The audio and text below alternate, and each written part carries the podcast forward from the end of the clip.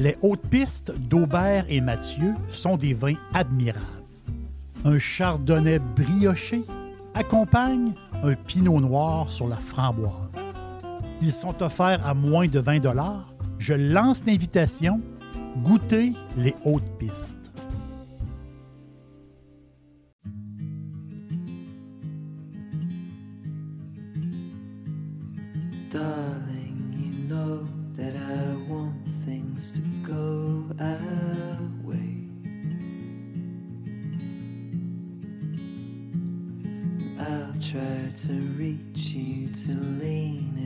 Every single day. I wanna be somebody that you wanna love. Don't wanna reach for another, wanna color your world.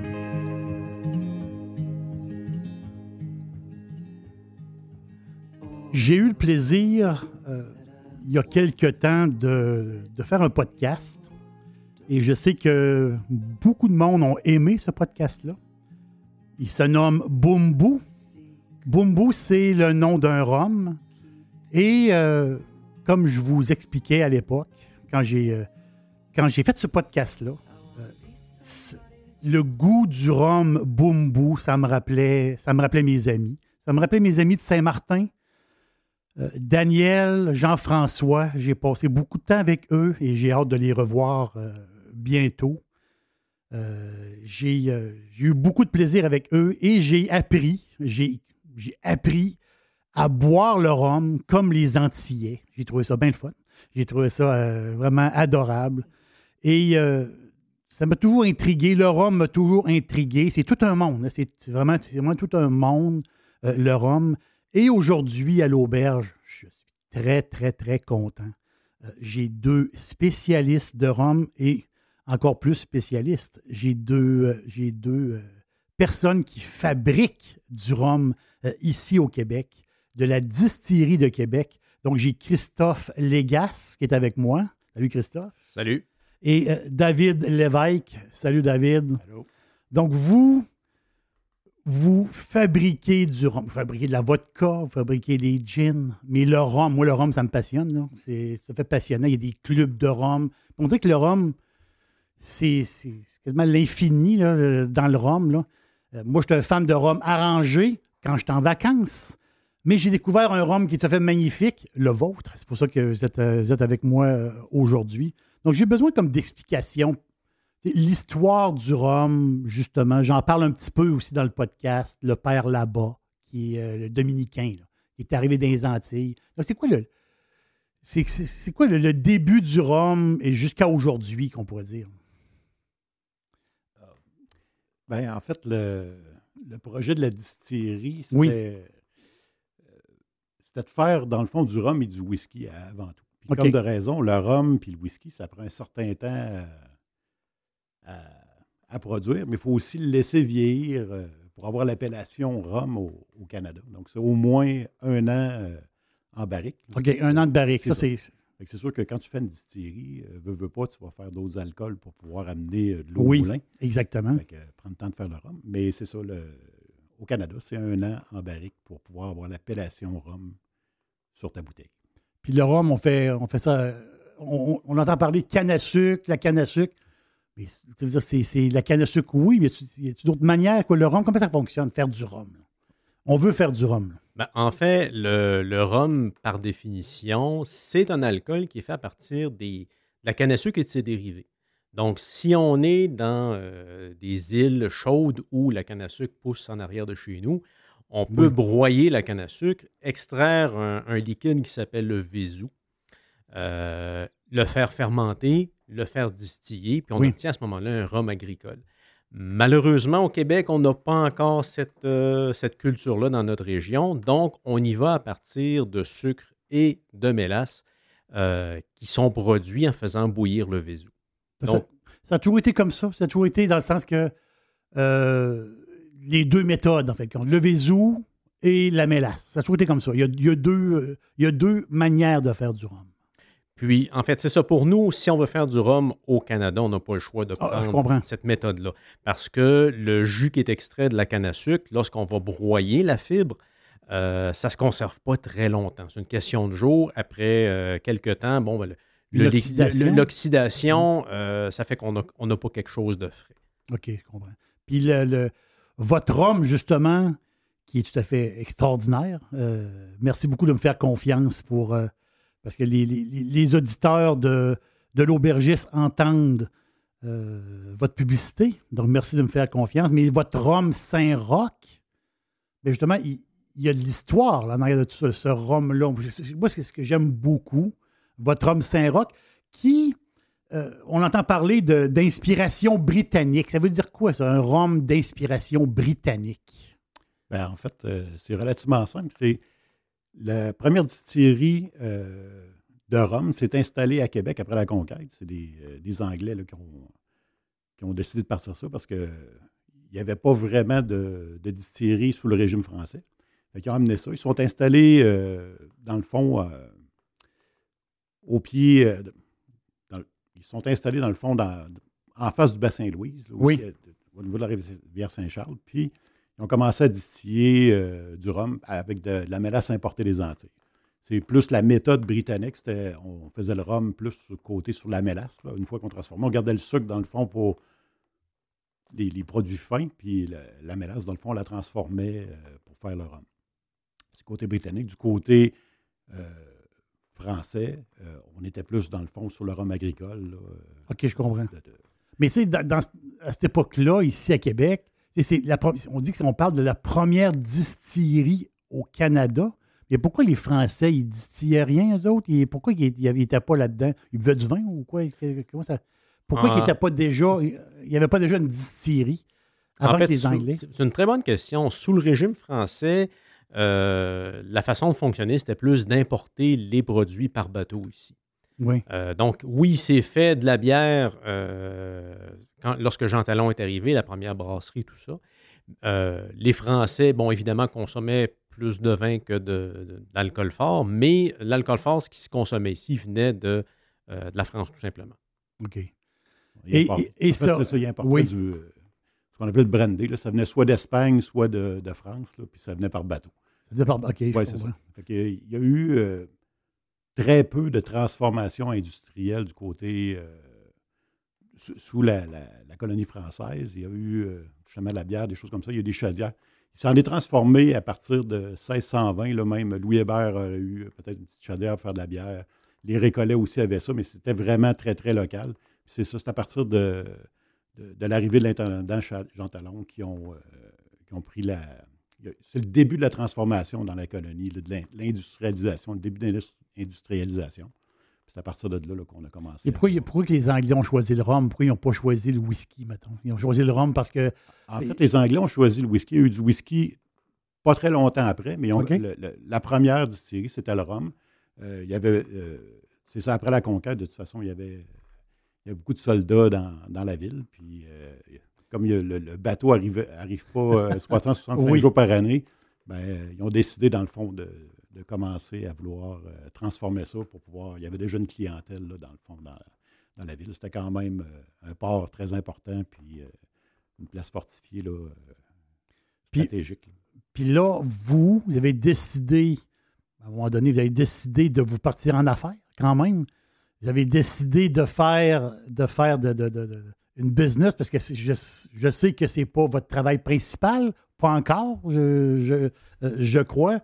L'idée de partir une distillerie, euh, donc, votre distillerie, elle a quel âge? Ça a commencé il y a quoi, quelques 5-6 ans à peu près, grosso modo? En fait, on souligne cette année notre cinquième anniversaire. On a euh, Bravo. pris pied, merci. Oui. On a pris pied euh, dans le parc industriel de Charlebourg en 2016. 2016. 2016, déjà après 2016. trois ans de planification intense. Ben, Donc, ça, c'est intéressant. là.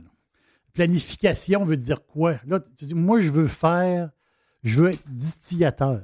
Je veux faire des alcools. oui, C'est un métier, là. On ne l'apprend pas juste dans un livre. Je sais pas, on l'a- on l'apprend où? On fait quoi? Ben, en fait, euh, c'était un long processus. C'est pour ça que pour- dans notre cas, ça a pris trois ans parce que euh, de l'idée à la bouteille, comme on dit, ça a pris cinq ans. Mais de l'idée de dire oui, ça serait le fun de faire une distillerie, euh, bon, un, il faut se former sur le plan technique. Ça fonctionne comment un alambic, ça fonctionne comment la fermentation? On est allé se former euh, aux États-Unis, au Vermont, à Seattle, sur euh, des formations de pointe en production de rhum et de whisky. Euh, ça, c'est la partie technique. Oui. Maintenant, il y a la partie réglementaire. maîtriser toutes les lois et règlements qu'on a au Québec et au Canada sur la production d'alcool. Euh, les connaître littéralement mieux que les fonctionnaires qu'ils ont écrits. Oui, je comprends. ça, je comprends très, très bien. Donc, c'est plus c'est difficile ici. Ce domaine-là, c'est plus c'est difficile que si, je sais pas moi, quelqu'un ouvre une distillerie dans les Antilles, ça va être plus facile qu'ici. Ou, euh, Dixili, c'est mon poulet frit préféré. Chez Dixili Charlebourg, vous allez être reçu par une équipe formidable. Le restaurant offre beaucoup d'espace à l'intérieur comme à l'extérieur avec son vaste stationnement. Un poulet frit débordant de saveurs, tout à fait extraordinaire. On vous attend à Québec, Dixilly, Charlebourg. Il y a, il y a des Oui. pays qui ont une réglementation beaucoup plus simple et euh, euh, autant sur la fabrication que la mise en marché. Ici, on est très réglementé sur la fabrication, euh, ce qui est correct parce qu'à quelque part, c'est un produit alimentaire. On ne veut pas euh, faire n'importe quoi et empoisonner les gens. Donc, faut- c'est normal qu'il y ait un Oui. certain contrôle. Mais la mise en marché de tout produit euh, dans les spiritueux, ben, au Québec, ça passe par la SEQ. On a un client. Oui, vous avez exactement vous avez un client. Mais Est-ce que vous réussissez à euh, exporter votre, euh, vos bouteilles présentement ou c'est, une idée qui, qui, euh, qui vous trotte par la tête? Peut-être les vendre, le vendre ailleurs. Est-ce que c'est possible, justement? En fait, on avait commencé à- avant la pandémie à exporter en Europe. Oui. On exportait en Allemagne puis en Belgique, mais euh, notre importateur a eu euh, son lot de problèmes aussi. Puis, euh, mettons que ça a été recommencé. On va dire ça comme ça. Fait que, oui, on avait commencé. Oui. On a, même cet été, on a commencé à distribuer les produits euh, au Nouveau-Brunswick. là. On ne peut pas juste vivre nécessairement du, euh, du, du fruit de notre, notre labeur. Là. Au Québec, là, c'est. Il faut voir plus grand que Il ça. faut voir plus exactement. Mais votre rhum est tout à fait extraordinaire. Non, je vous le dis, là, il est tout à fait extraordinaire. L'idée, OK, oui, on fait du rhum. Oui, un rhum de style, euh, d'inspiration britannique par rapport à l'histoire de la distillerie, première distillerie au Canada. Mais comment on, se décide? En fin de compte, choisir notre rhum, il faut en faire plusieurs sortes, il faut y goûter, il faut tester, il faut en parler à nos amis. faut... Comment ça fonctionne là, pour dire, OK, c'est ce produit-là qui va être dans notre bouteille? Ben, en fait, le rhum, faire de l'alcool, c'est un peu comme de la cuisine, mais c'est une cuisine qui respecte la chimie. Euh, donc, on a débuté le projet de rhum, on a fait des tests à plus petite échelle avec euh, différents ratios de sucre, de mélasse, différentes mélasses, différentes levures pour voir le résultat que ça donnait. Euh, on s'est lancé dans l'aventure avec une première batch. C'est certain, quand on met du rhum en baril, il faut se dire une chose le goût du baril va venir donner au final 60-70% du goût de ce qui est dans la bouteille. Ah, C'est énorme. Donc, oui. ce, ce qu'on met dans le baril, c'est un proto-rhum, c'est un début de rhum.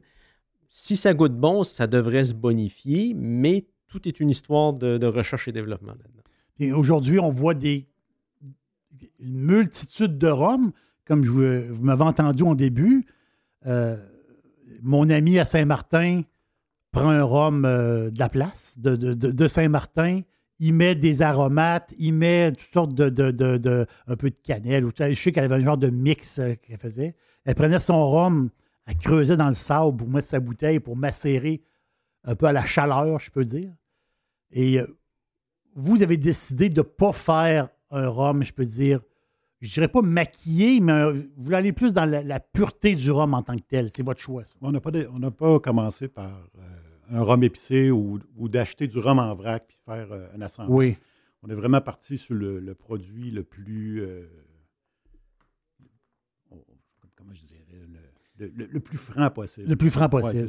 Ouais, Exactement. Essayer d'avoir euh, quelque chose là, qui était vraiment authentique là, puis qui n'avait pas, pas rien d'ajouté. C'est vraiment notre homme qui est distillé, qu'on a amené en.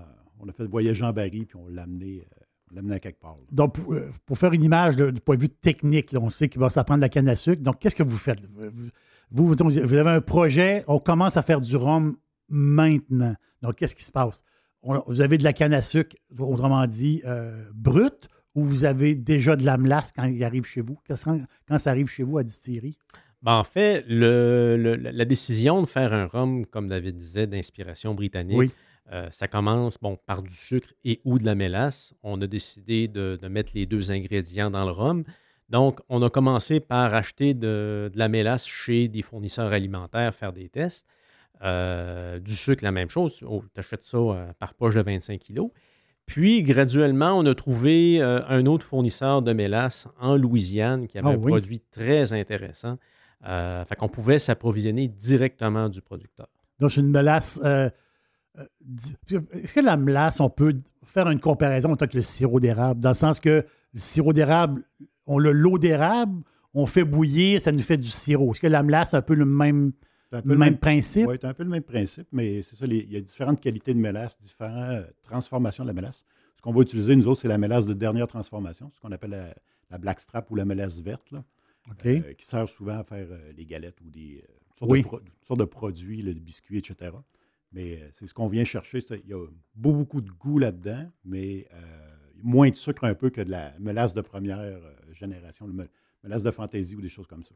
Mais c'est volontaire qu'on soit allé comme ça. là. Il y a toujours une question économique, une question de, de profil. Puis, euh, effectivement, tu vas goûter de la mélasse dans différents pays, puis ça ne goûte pas du tout la même chose. Il y a, il y a vraiment beaucoup de variétés. euh, Puis votre producteur américain, lui, il est, euh, autrement dit, c'est, il y a quelque chose de particulier à sa mélasse, dans le sens que vous- quand vous l'avez dit, ah oui, c'est ça qu'on va prendre, il a- On a fait venir des échantillons. Ah ouais, échantillons, oui, c'est toujours. euh, on part pas, on n'improvise rien. Là.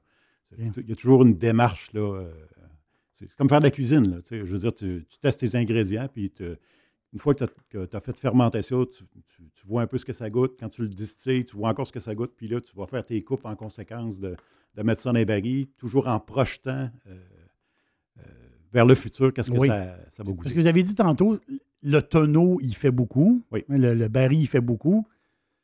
Avoir, donc, le, le- chaque batch de rhum a un petit côté différent, si on peut dire. hein. C'est ça, c'est ça qui fait la, la- la beauté. De, c'est pas un produit toujours identique, identique. Il y a, il y a- il y a- il y a un petit, euh, il y a une subtilité. On, on est dans une micro-distillerie. Oui. Dans le fond, on a un petit peu le même, euh, le, le même penchant que la micro, les microbrasseries. Dans le fond, euh, c'est des petits lots, c'est fait avec amour, puis on va faire évoluer le produit. On n'est pas dans des grandes industries qui reproduisent euh, toujours le, le- même profil euh, aromatique pour un, un spiritueux. Là, on va vraiment travailler à essayer de faire évoluer le, le produit, pour, à l'amener ailleurs. C'est toujours ça l'idée. euh, c'est des petites quantités, mais Oui, c'est euh, ça. c'est ça. On- Votre bouteille est spectaculaire. On, on va le dire. Elle est particulière. Une bouteille trapue. euh, il est marqué Saint-Roch en or sur, votre bouteille. Mais c'est la couleur verte pâle. C'est le choix de la couleur, le look de la bouteille est particulier. Y a-t-il quelque chose qu'on peut savoir par rapport à ça? C'est quand vous designez quelque chose, vous pensez à quelque chose. Y a-t-il des secrets là-dedans où on peut, peut le savoir? Parce que moi, elle- vraiment, elle se démarque au look. C'est sûr qu'elle se démarque euh, la bouteille. En fait, c'est un, c'est un processus créatif. Euh, dans le cas du rhum, c'est, ça a démarré avec euh, la représentante du verrier italien euh, avec qui on travaille pour, pour nos bouteilles, qui est arrivée avec cette bouteille-là. Puis quand on a tenu l'échantillon dans nos mains, on a dit il va y avoir du rhum là-dedans. OK. On a Oui. vu la bouteille, là, tu sais. Oui, ça, ça il y avait certains inconvénients, certains avantages, mais la, la shape de la bouteille, on La a dit il y a bouteille. du rhum là-dedans. Oui.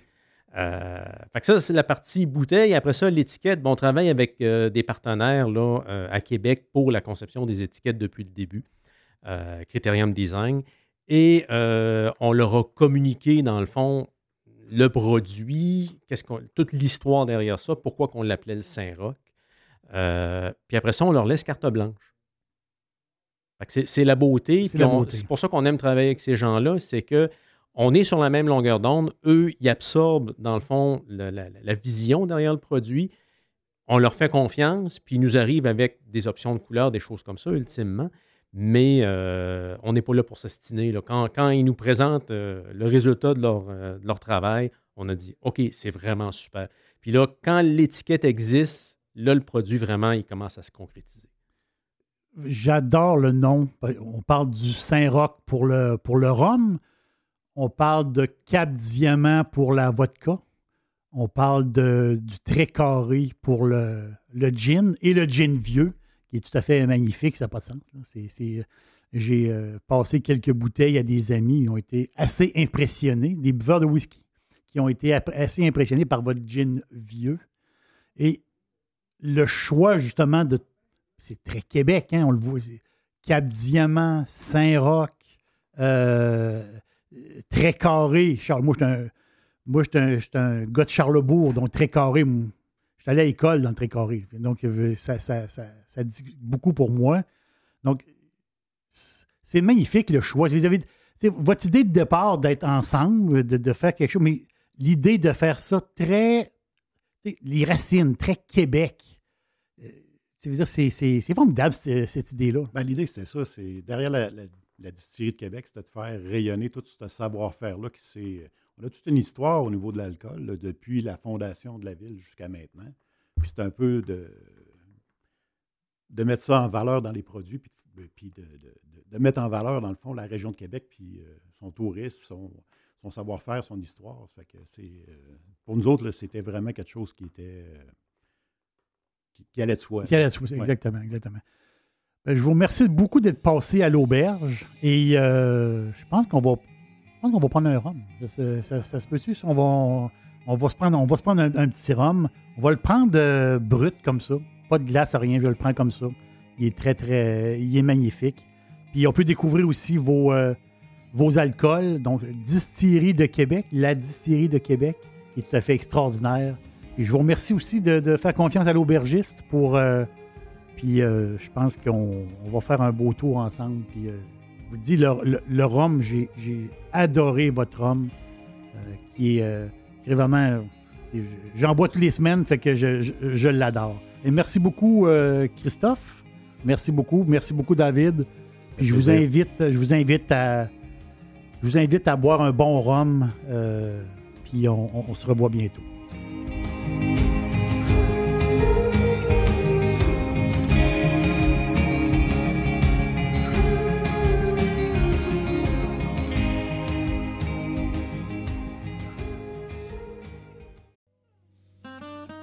Les hautes pistes d'Aubert et Mathieu sont des vins admirables. Un chardonnay brioché accompagne un pinot noir sur la framboise. Ils sont offerts à moins de 20 Je lance l'invitation. Goûtez les hautes pistes.